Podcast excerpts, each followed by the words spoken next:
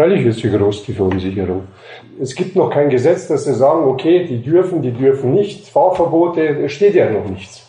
Und manche denken sich, solange da jetzt noch nichts Konkretes herausgekommen ist, dann haue ich meinen Diesel lieber weg, weil wenn was rauskommt und meiner nicht mehr fahren darf, dann kriege ich vielleicht gar nichts mehr dafür. So, so denken halt die Leute. Das ist Daniel Udo Basic, Werkstattchef in einem Münchner Autohaus. Dieselautos haben es momentan schwer bei ihm. Es war ja bisher 52, 53 Prozent Neuwagenverkauf waren Diesel und der Rest waren Benziner. Und letztes Jahr war es zum ersten Mal, dass der Benziner den Diesel überwogen hat manipulierte Abgaswerte, verhaftete Manager und jetzt auch noch Laboraffen. Mal ganz ehrlich, beim Dieselskandal blickt doch niemand mehr so richtig durch. Und mittlerweile gibt es einige Städte in Deutschland, die Dieselautos auf den Straßen verbieten wollen. Ob solche Fahrverbote rechtlich möglich sind, das entscheidet diesen Donnerstag das Bundesverwaltungsgericht. Das deutsche Dieselauto ist vom Vorzeigeprodukt zum Ladenhüter geworden. Was das für die Autoindustrie bedeutet und wie es überhaupt so weit kommen konnte, das klären wir heute bei Das Thema. Dafür spreche ich mit Klaus Ott aus dem Investigativressort der Süddeutschen Zeitung. Er berichtet über den Dieselskandal seit Beginn, also seit Herbst 2015. Und bei mir im Studio ist außerdem Max Häkler aus der SZ Wirtschaftsredaktion, der die letzten Jahre Korrespondent in der Autostadt Stuttgart war und von dort auch viel über den Dieselskandal geschrieben hat. Wir sprechen heute bei Das Thema über einen der größten Wirtschaftsskandale Deutschlands. Mein Name ist Laura Terbell und ich freue mich, dass Sie zuhören. Das Thema. Der Podcast der Süddeutschen Zeitung. Hallo Klaus Ott, hallo Max Häkler. Am Donnerstag wird vor dem Bundesverwaltungsgericht verhandelt, ob es Dieselfahrverbote geben darf. Dabei geht es erstmal um die Städte Stuttgart und Düsseldorf. Klaus Ott, wie umweltschädlich ist der Diesel denn jetzt wirklich? Immer noch viel zu umweltschädlich hier in Deutschland. Nach den jüngsten Zahlen und Schätzungen des Umweltbundesamtes gibt es noch rund 70 Städte mit einer zu hohen Belastung, vor allem eben an den vielbefahrenen Straßen. Und das Stickstoffdioxid wirkt nun einfach gesundheitsschädlich auf die Atemwege, auf, auf Herz und Kreislauf. Und insofern ist es eigentlich höchste Zeit, allerhöchste Zeit, hier mal die Belastung deutlich zu senken. Die Autoindustrie weiß seit gut einem Jahrzehnt, dass es so nicht weitergehen kann, hat zum Teil manipuliert, zum Teil getrickst, um sich sozusagen aus der Affäre zu ziehen. Aber klar ist ganz eindeutig, so kann es nicht weitergehen. Max Hegler, wie wahrscheinlich ist es denn, dass man bald nicht mehr mit dem Auto in die großen Städte reinfahren darf? Es rechnen tatsächlich sehr viele Beobachter damit, dass ähm, das Urteil negativ für den Diesel ausfällt, dass also Verbote kommen dürfen. Unter anderem zuletzt ist mal die gewichtigste Stimme der Deutsche Städtetag, der das erwartet und sich darauf vorbereitet. Wenn die Belastung so hoch ist, dann müssten doch eigentlich die Städte dafür sein, dass dieses Dieselfahrverbot kommt, oder? Wenn man den Umweltaspekt, den Luftaspekt als einzigen nimmt, selbstverständlich. Das Problem ist bei der ganzen Dieseldebatte, wir haben einen massiven Zielkonflikt wir haben das Ziel, die saubere Luft, die Umwelt und damit auch den Gesundheitsschutz der Anwohner. Wir haben das Ziel der möglichst freien Mobilität für die Menschen, die ein Dieselauto haben und sich nun auch nicht imstande sehen, sofort einen, einen Neuwagen zu kaufen. Wir haben weiterhin das Ziel eines Wohlergehens der Industrie mit einer hohen Beschäftigung. Und es gibt noch ein viertes Ziel, auch nochmal umweltpolitisch gesehen. Der Diesel ist immer noch einen Tick klimafreundlicher, weil CO2 sparender als andere Antriebe. Und CO2 ist aufs Große gesehen vielleicht das schwierigere, das gefährlichere Gas, weil es das Klima schädigt und nicht nur den direkten Umgriff der Fahrzeuge, wo die Abgase ausströmen. Für viele Leute ist es schlicht und einfach nicht möglich, sich ein neues Auto zu kaufen. Die haben jetzt eben den Diesel. Und das haben wir auch von dem Münchner Autohändler gehört, dass viele Dieselfahrer jetzt ihr Auto loswerden wollen. Da sprechen wir natürlich auch von einem enormen Wertverlust, oder? Definitiv. Es heißt von diesen Fachverbänden, von den Handelsverbänden, der Diesel sei eben unverkäuflich. Man kann es ja ähm, küchenempirisch sehen, würden wir hier im Studio ein, ein Dieselfahrzeug, ein gebrauchtes heutzutage kaufen? Wahrscheinlich nicht. Genau, und damit ist alles gesagt. Am Land ist das etwas anderes. Aber in Großstädten ist abzuraten von einem Diesel, der ADAC rät ab und damit ist auch der Wiederverkaufswert definitiv reduziert. Vielleicht kann einer von euch noch mal erklären, inwiefern jetzt diese Fahrverbote, über die wir heute sprechen, mit dem Dieselskandal eigentlich zusammenhängen. Haben wir erst deshalb über die Fahrverbote angefangen zu reden, weil es den Dieselskandal gab oder gab es die Diskussion schon vorher? Das Grundproblem, dass der Diesel zu viel Stickstoffdioxid ausstößt, das war eigentlich jahrelang bekannt, auch dass die offiziellen Messwerte der Behörden mehr oder weniger eine Farce sind, weil auf der Straße viel mehr Schadstoff ausgestoßen wird, war eigentlich auch seit Jahr und Tag bekannt, aber erst durch dieses Vorgehen der US-Behörden, die gesagt hatten, VW hat manipuliert, VW hat gegen die Gesetze verstoßen und durch die Androhung von Strafen in Milliardenhöhe ist das Thema richtig in den Blickpunkt der Öffentlichkeit gerückt. Zuerst ist es nur VW und nur in den USA. Forscher in Kalifornien decken im September 2015 auf, dass etwa eine halbe Million Dieselfahrzeuge von VW manipuliert sind. Wenn die Autos in Testlaboren fahren, sind die Abgaswerte niedriger, als wenn die Autos auf der Straße fahren. Eine spezielle Software macht es möglich. Wenig später kommt raus, diese Software wurde jahrelang weltweit genutzt. Und zwar nicht nur in Autos von Volkswagen, sondern auch von Tochterunternehmen des Konzerns. Zum Beispiel Audi, Skoda und Seat. Betroffen sind über 10 Millionen Fahrzeuge. VW muss mehr als 20 Milliarden Euro Schadensersatz zahlen und immer noch unklar ist, wer wann von den Manipulationen wusste. Zwar wurden einige Manager verhaftet, es gibt laufende Verfahren, aber die richten sich nicht gegen die oberste Chefetage. Erst nach mehreren Razzien in Deutschland gibt es Hinweise, dass auch der Audi-Vorstand von der mangelhaften Abgasreinigung gewusst haben könnte. Seit 2017 wird auch bei Daimler ermittelt. Der Stuttgarter Konzern hatte bis jetzt immer betont, keine Abgastricks genutzt zu haben.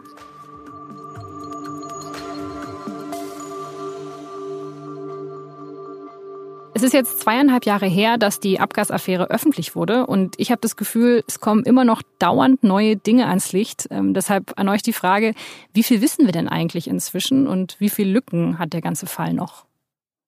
Die Lücken sind noch recht groß.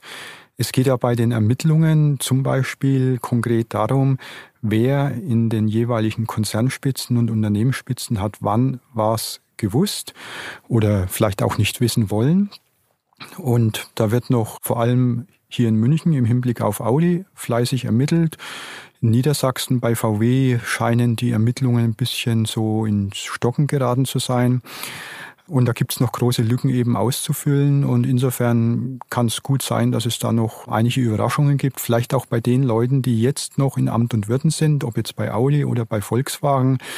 Und wo ja doch eine ganze Reihe von Ermittlern auch unbedingt herausfinden will, wie weit reicht der Skandal nach oben. Es gibt aber auch definitiv noch einen äh, weiteren Aspekt in dem Dieselskandal, der auch noch nicht aufgeklärt ist. Das sind die Hersteller, zum Beispiel Opel oder eben Daimler, deren Wagen noch nicht wirklich des Betrugs überführt worden sind oder die Ingenieure, die diese Wagen gebaut haben. Aber Sie haben die Fahrzeuge auch optimiert in ihrem Abgasverhalten in den vergangenen Jahren in der Art, dass äh, wahnsinnig viele Stickoxide aus den ähm, Fahrzeugen gekommen sind beim Fahren. Und das ist ein Graubereich, noch eine, eine Stufe weiter unten, aber auch ein, ein äh, millionenfacher Umfang. Es gibt also noch ziemlich viele offene Fragen, was das angeht. Was ja zum Beispiel erst vor kurzem rauskam, im Januar, sind die Versuche, die an Affen durchgeführt wurden. Und zwar von einer, naja, also Forschungseinrichtung kann man es nicht wirklich nennen, von einem Lobbyverein, der von BMW, Daimler, Bosch und VW finanziert wurde. Klaus, also wenn man das so gelesen hat, haben diese Versuche nicht wirklich Sinn ergeben. Was wollten die Unternehmen denn damit erreichen? Ach, die Unternehmen, also jetzt mit Ausnahme von Bosch, weil die waren da schon wieder heraus, die haben einfach nach Messergebnissen gesucht, nach angeblichen Forschungsergebnissen, mit denen man hätte beweisen wollen oder können, dass Dieselabgase ja völlig ungefährlich sind. Und dann hat man halt irgendwelche irrsinnigen Ideen entwickelt, wie zum Beispiel diesen, diesen Affentest in den USA. Und wenn man sich im Nachhinein Nachhinein anschaut, was dieser Verein so alles an Veröffentlichungen herausgebracht hat, da fasst man sich eigentlich nur noch an den Kopf. Da war eine Aussage in, in einem Newsletter von diesem Verein, der sinngemäß ausgesagt hat, mit den neuen Dieselfahrzeugen, es war vor mehreren Jahren, kommt man eigentlich so weit, dass der Diesel sozusagen die, die Luft in den Städten reinigt. Also im Nachhinein betrachtet fragt man sich, wie kann jemand auf, auf, auf die Idee kommen, so einen hanebüchenen Unsinn zu verbreiten? Also das waren eigentlich nur die hilflosen Versuche, hier alles Mögliche schönzureden. Und es ist ja auch bezeichnend, wie der Verein dann abgewickelt wurde nach Beginn der Abgasaffäre. Auf Antrag von VW hat man dann den Verein liquidiert. Und zwar leise, still und heimlich, statt einfach mal im Zuge der angeblichen Aufklärung in der Autoindustrie dann zu beschreiben, was dieser Verein für Unsinn produziert hat. Aber nein, lieber alles erstmal unter den Teppich kehren und hoffen, dass das Ganze nicht mehr hochkommt. Gab es denn schon irgendwelche konkreten Konsequenzen von diesem Fall oder tun jetzt alle so, als ob sie nichts damit zu tun haben? Bei VW gab es die Konsequenz, dass der heutige Cheflobbyist äh, Thomas Steg gehen musste. Der wusste halt von diesen Tierversuchen, wie man im Nachhinein feststellen konnte.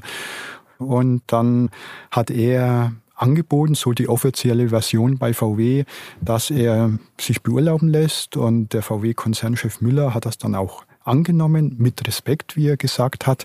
Aber das ist auch wieder so eine Fahrerswiese jetzt seit eigentlich zweieinhalb Jahren läuft. Dann sucht man schnell einen Schuldigen, der aber nicht jetzt ganz oben natürlich angesiedelt ist und tut dann so, als ob damit jetzt dieser Teil der Affäre aufgeklärt ist.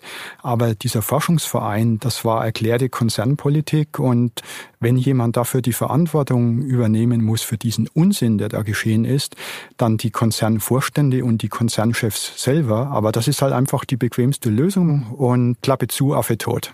Ein Beispiel dafür, dass die oberste Chefetage in den Konzernen vielleicht doch von den ganzen Manipulationen wusste, das kommt aus internen Audi-Dokumenten, die das SZ-Investigativressort 2017 ausgewertet hat. Und in einem von den Texten habt ihr das so beschrieben. Die Audi AG hat das Dieseldesaster von heute vorhergesehen.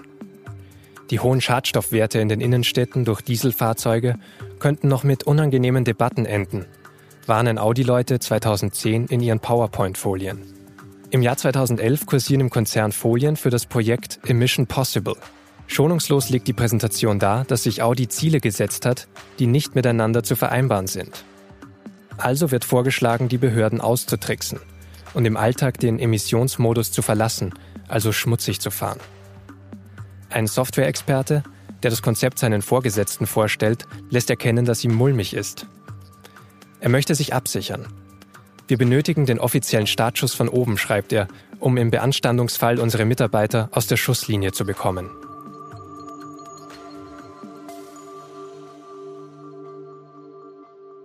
Wie glaubwürdig ist es, wenn die Konzernspitzen sagen, sie haben von dem Ganzen nichts gewusst und das waren immer einzelne Mitarbeiter, die verantwortlich dafür sind? Entweder die Konzernspitze hat wirklich nichts gewusst und dann müsste eigentlich ein Vorstandschef oder ein Vorstand schon allein deshalb gehen, weil er trotz Millionengehalts und hoher Boni keine Ahnung hatte, was im eigenen Hause los ist. Wofür werden dann solche Leute eigentlich bezahlt? Oder man hat es doch gewusst oder geahnt und nicht wissen wollen, hat die Augen zugemacht, ganz bewusst. Dann äh, muss man eigentlich deshalb gehen, weil man es gewusst, geahnt hat, nichts dagegen unternommen hat. Also auf diese einfache Art und Weise lässt sich eigentlich diese Frage ganz gut beantworten. Was ich ganz spannend finde daran, ist, dass ich das Gefühl habe, dass die unterschiedlichsten Autobauer selbstständig auf dieselbe Idee gekommen sind, also das Gleiche zu manipulieren. Also von außen betrachtet hat man manchmal das Gefühl, die haben sich da abgesprochen, aber das ist nicht der Fall, oder? Naja, es ist insofern immer dasselbe, weil die NOx, also die Stickoxide, als ein Ergebnis der Verbrennung das Problem von allen waren erst einmal. Und man sieht an den Papieren, die die Kollegen vom Investigativteam ausgegraben haben im vergangenen und im vorvergangenen Jahr, sieht man auch, dass es ähm, Kontakte gab in dieser Angelegenheit, dass sich BMW, Daimler, Audi, Volkswagen ähm, ausgetauscht haben, zumindest auf der Arbeitsebene über die Frage, welche Abgastechnologie soll denn die deutsche Fahrzeugindustrie einsetzen und was ist am kundenfreundlichsten, was ist am sparsamsten auch. Das fand statt, weil alle dieselben Probleme haben und das ist auch Gegenstand von diversen Ermittlungen derzeit noch. Letztendlich ist es ja so, dass sehr viele Autobauer und vor allem eben in Deutschland jahrelang sich darauf konzentriert haben, diese Tricksereien, diese Manipulationen möglich zu machen. Hätte man sich nicht in der Zeit eigentlich auf was anderes konzentrieren müssen? Also, dass man vielleicht die Autos einfach sauberer macht? Sie hätten sich auf was anderes äh, konzentrieren sollen, definitiv. Mit Blick auf die Konkurrenz aus den USA und China, die wahnsinnig schnell, viel schneller als wir alle denken und wahrnehmen im Moment, wahnsinnig schnell auf den Markt drängt und die Deutschen haben jetzt große Mühe genügend Ressourcen aufzubauen, um zum Beispiel Roboterautos, Elektroautos, all diese neuen Techniken ähm, auf die Straße zu bringen. Der ganze VW-Konzern, der ist laut einer Umfrage aus der letzten Woche immer noch extrem unruhig. Zwei Drittel aller Mitarbeiter finden, der Abgasskandal wurde nicht gut aufgearbeitet und die Mitarbeiter wurden nicht einbezogen. Wisst ihr mehr über das Arbeitsklima im Konzern? Also es gibt schon viele Beschäftigte bei Volkswagen und auch zum Beispiel bei Audi, die nicht verstehen, wie der Vorstand mit diesem Thema umgegangen ist und, und, und heute noch, noch umgeht. Und das sind aber auch manche Betriebsräte und die IG Metall als Gewerkschaft mit Schuld. Die IG Metall bekleckert sich überhaupt nicht mit Ruhm, was die Aufklärung dieser Affäre anbelangt, sondern lässt die Dinge bei Volkswagen eigentlich so treiben, wie es die Familien Porsche und Pirch haben wollen. Und das ist einfach nicht gut für den Konzern. Was könnte denn zum Beispiel die IG Metall denn jetzt machen? Also die IG Metall hat mit ihren Vertretern im Aufsichtsrat von Volkswagen zusammen mit den Betriebsräten dort, die ja eben weitgehend von der IG Metall kommen, und dem Land Niedersachsen als einem der Miteigner die Mehrheit. Niedersachsen plus Betriebsräte plus Gewerkschafter könnten also, wenn sie wollten, die Familien Porsche und Pirch überstimmen und könnten sagen, hier wird jetzt mal ein klarer Schnitt gemacht in der Führungsspitze, so wie das seinerzeit auch beim Schmiergeldskandal bei Siemens mit Hilfe der IG Metall geschehen ist, wo man bei Siemens den Vorstand nahezu komplett ausgetauscht hat, auch den Aufsichtsratschef ausgetauscht hat und damit wirklich zu einer personellen Erneuerung gekommen ist. Und dieser Schnitt erfolgt eben nicht bei Volkswagen und insofern lässt eben die IG Metall die Dinge auch treiben, statt zusammen mit dem Land Niedersachsen zu sagen, also stopp jetzt und so geht's nicht weiter. Die Autoindustrie ist der wichtigste Industriezweig in Deutschland. 800.000 Menschen arbeiten für die großen Autokonzerne oder ihre Zulieferer. Wenn man Jobs bei Tankstellen, Straßenbauern oder Versicherungen mitrechnet, hängt jeder siebte Arbeitsplatz direkt oder eben indirekt von der Autoindustrie ab. Auch die gute Exportbilanz hat mit der Autoindustrie zu tun. Drei Viertel aller Wagen verkaufen die deutschen Konzerne nämlich ins Ausland. Deshalb wird vielen Politikern vorgeworfen, immer noch zu vorsichtig mit den Autokonzernen umzugehen, für sie besonders vorteilhafte Bedingungen zu schaffen oder zu eng mit ihnen zusammenzuarbeiten. Im Bundestag kritisierten das nach dem Dieselskandal vor allem die Grünen, wie hier der Verkehrspolitikexperte Oliver Krischer. Und wenn dann Vertreter der Automobilindustrie und auch der Bundesregierung und auch des Kraftfahrzeugbundesamtes erzählen, es sei doch allen bekannt gewesen, dass die Grenzwerte selbstverständlich nicht eingehalten wären, die seien ja auch nur da, dass sich die Automarken untereinander vergleichen können, dann sage ich das das ist verkommen. Wenn so etwas im Lebensmittelbereich passieren würde, wenn man Fett- oder Alkoholgehalte 5% draufschreibt und dann ist das Doppelte drin, was würden wir da machen? Wir würden die Produkte sofort vom Markt nehmen. Aber der, bei der Autoindustrie tun wir das nicht. Da wird das nonchalant hingenommen. Und mit diesen Praktiken muss endlich Schluss sein. Klaus Ott, was ist dran an diesen Vorwürfen von Oliver Krischer? Also es ist nun mal Fakt, äh, dass die Europäische Union mit ihren Mitgliedstaaten jahrelang geduldet hat, dass die Autoindustrie hier tricksen konnte. Die Grenzwerte mussten in der Theorie unter geschönten Bedingungen eingehalten werden und in der Praxis draußen war es eigentlich wurscht, wie sauber oder wie dreckig die Fahrzeuge sind. Und das ist eigentlich so, wie wenn man ein Schild aufstellt, Tempo 30 und dann der Autoindustrie und den Fahrern sagt, also hier steht jetzt zwar Tempo 30, aber bis vor zwei Jahren war es so, ihr dürft meinetwegen mit 100 oder 200 kmh da durchfahren, euch passiert nichts, wir akzeptieren das. Und wenn man, wenn man jetzt sagen würde, ihr dürft noch mit 66 kmh durchfahren und dann demnächst wenigstens noch mit 45 kmh und diese 30 kmh, die hier in dieser Straße gelten, das ist erstmal nur ein fiktiver Wert. Das haben wir eigentlich nur aus Jux und Tollerei dahingeschrieben. Also so ist es jahrelang gelaufen. Also die Politik wusste schon längst, dass der Diesel viel schmutziger ist, als man dachte, aber hat halt nichts gemacht. Man muss schon auch sagen, dass das Messen von Abgaswerten während des normalen Autofahrens eine relativ heikle und herausfordernde Angelegenheit war die bis vor einigen Jahren tatsächlich nur schwer möglich war. Entsprechend konnte man noch ganz schwer nur nachweisen, was denn eigentlich passiert auf der Straße. Und man hat es gemessen vor allem oder man wusste oder spürte, dass etwas nicht in Ordnung ist, als man die Emissionen gemessen hat, also die Werte an den Straßen, etwa am Stuttgarter Neckartor, große Grenzwertüberschreitungen und äh, irgendwo müssen sie herrühren von irgendetwas. Und dann war die Korrelation relativ schnell klar, ja, das sind die Autos, die mehr ausstoßen, als die Ingenieure, die Hersteller eigentlich angeben. Also die Hersteller konnten gar nicht wissen, wie viele Emissionen ihre Autos eigentlich ausstoßen.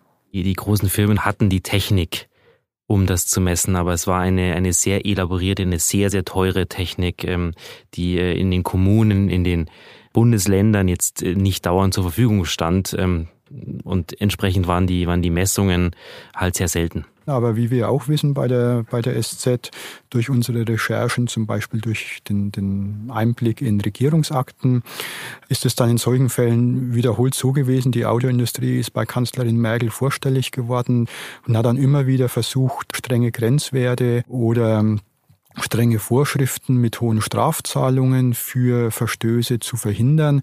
Immer nach dem Motto, die deutsche Autoindustrie ist wichtig für das Wohl des Landes und, und wer hier gegen die Autoindustrie vorginge, der würde das Wohl des Landes gefährden. Aber das stimmt ja irgendwie auch. Es hängen so viele Arbeitsplätze von der Autoindustrie ab. Da ist es ja vielleicht auch irgendwie logisch, dass die Politik schauen will, dass es der Autoindustrie gut geht einerseits logisch und andererseits aber auch zu kurz gegriffen, weil wenn ich dann äh, mit meinem Verhalten als Politik die Autoindustrie quasi schone oder verschone, dann bremse ich ja auch das Tempo von äh, Neuerungen und das schadet letzten Endes wieder der Autoindustrie, weil dann möglicherweise die Autoindustrie in anderen Ländern viel experimentierfreudiger ist, viel schneller vorankommt und dadurch auf dem Weltmarkt auch vielleicht wichtige Marktanteile verloren gehen, dann hat es genau den gegenteiligen Effekt. Was ich mir heute spare, das, das zahle ich in fünf oder zehn Jahren doppelt drauf.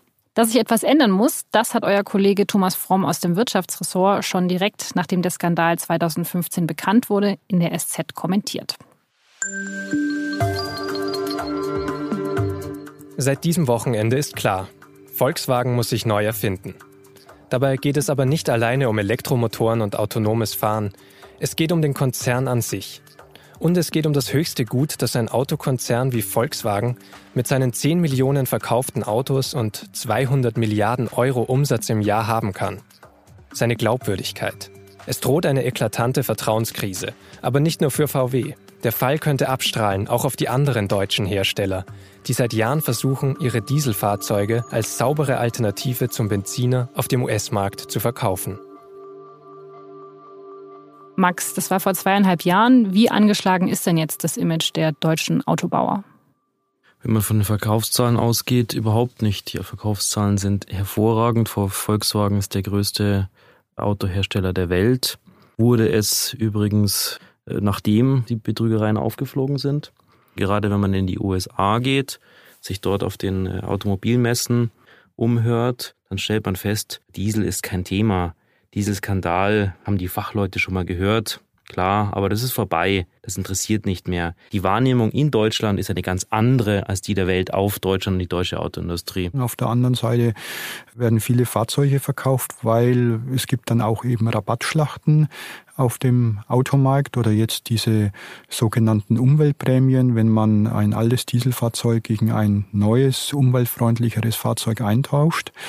Und da zeigt sich halt vielen Kunden, vielen Verbrauchern, vielen von uns, kommt es letzten Endes auf den Preis an. Und wenn der Preis günstig genug ist, dann greift man zu und äh, danach kommt irgendwann vielleicht die Umweltfreundlichkeit oder was auch immer. Wichtiger Aspekt, wenn man betrachtet, welche Modelle gerade sich gut verkaufen lassen. Das sind diese sogenannten SUVs oder manche sagen auch SUVs dazu. Ungefähr ein Drittel des Fahrzeugabsatzes in Deutschland macht diese Wagenkategorie aus. Kombis verkaufen sich kaum noch. Und hier ist tatsächlich der Verbraucher, der Fahrer auch mitverantwortlich, wenn es um Verbrauch und damit Schadstoffe geht, weil es äh, völlig evident ist, dass diese Autos schwerer sind, weniger windschnittig und damit weit mehr Sprit verbrauchen und damit die Luft in höherem Maße verpesten als ein kleinerer Wagen. Insofern ist es in der Tat diese ganze Dieseldebatte nicht nur eine Frage von Politik und Herstellern, es ist auch eine Frage von uns, Bürgern und Verbrauchern. Man könnte ja auch vielleicht ein bisschen zynisch sagen, wir Verbraucher bekommen die Autos und die Politik, die wir verdient haben. Ihr schreibt ja beide schon sehr lange über den Dieselskandal. Wie ist es denn mit den Leserrückmeldungen? Merkt ihr da auch, dass so die Empörung immer mehr schwindet oder ist sie noch genauso stark wie 2015? Also die Empörung kommt immer wieder wellenartig. Je mehr die Aufklärung voranschreitet und desto weiter man bei der Aufklärung auch in den Konzernen nach oben kommt, desto mehr steigt das Interesse auch wieder. Wobei ein großes Interesse gab es eben bei den Affentests, was irgendwo natürlich auch, was, was uns alle anbelangt, bisschen zynisch ist, weil es gibt quasi Menschentests seit Jahren in den Städten mit den vielbefahrenen Straßen, wo wirklich viele Menschen leben, Hunderttausende, vielleicht sogar Millionen, die betroffen sind von zu hohen äh, gesundheitsschädlichen Abgaswerten.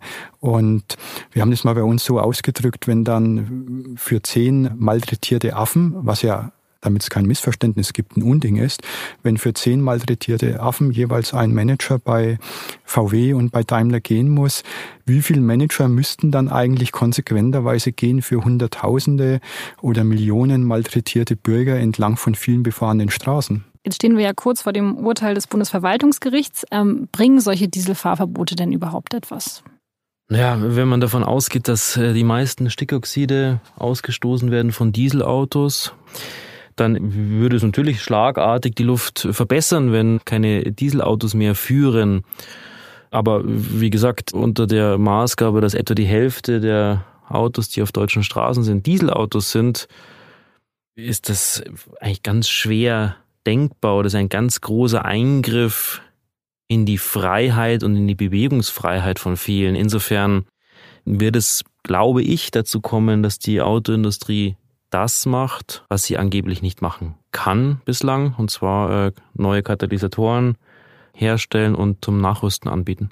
Nette Idee, aber eigentlich nicht umsetzbar und deswegen werden dann nicht alle Leute ihre Autos verschrotten, sondern eben aufrüsten.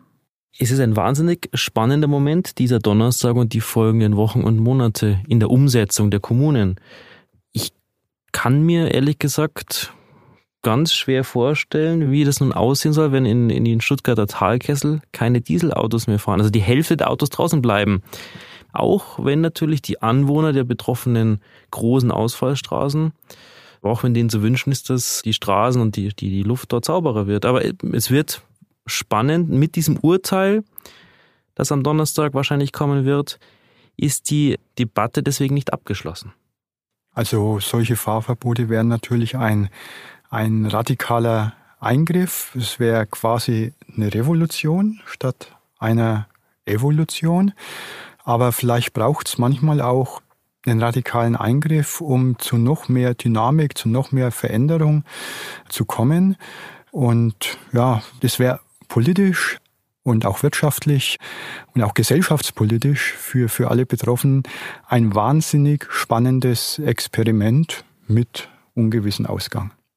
Vielen Dank an Max Hegler und vielen Dank an Klaus Ott. Herzlichen Dank für das gute Gespräch. Und danke fürs Zuhören.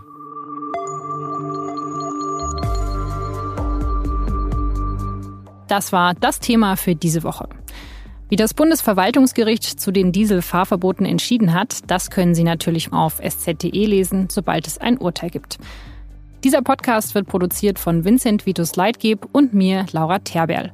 Danke für die Mitarbeit geht in dieser Woche an Lars Langenau und natürlich an Sie fürs Zuhören.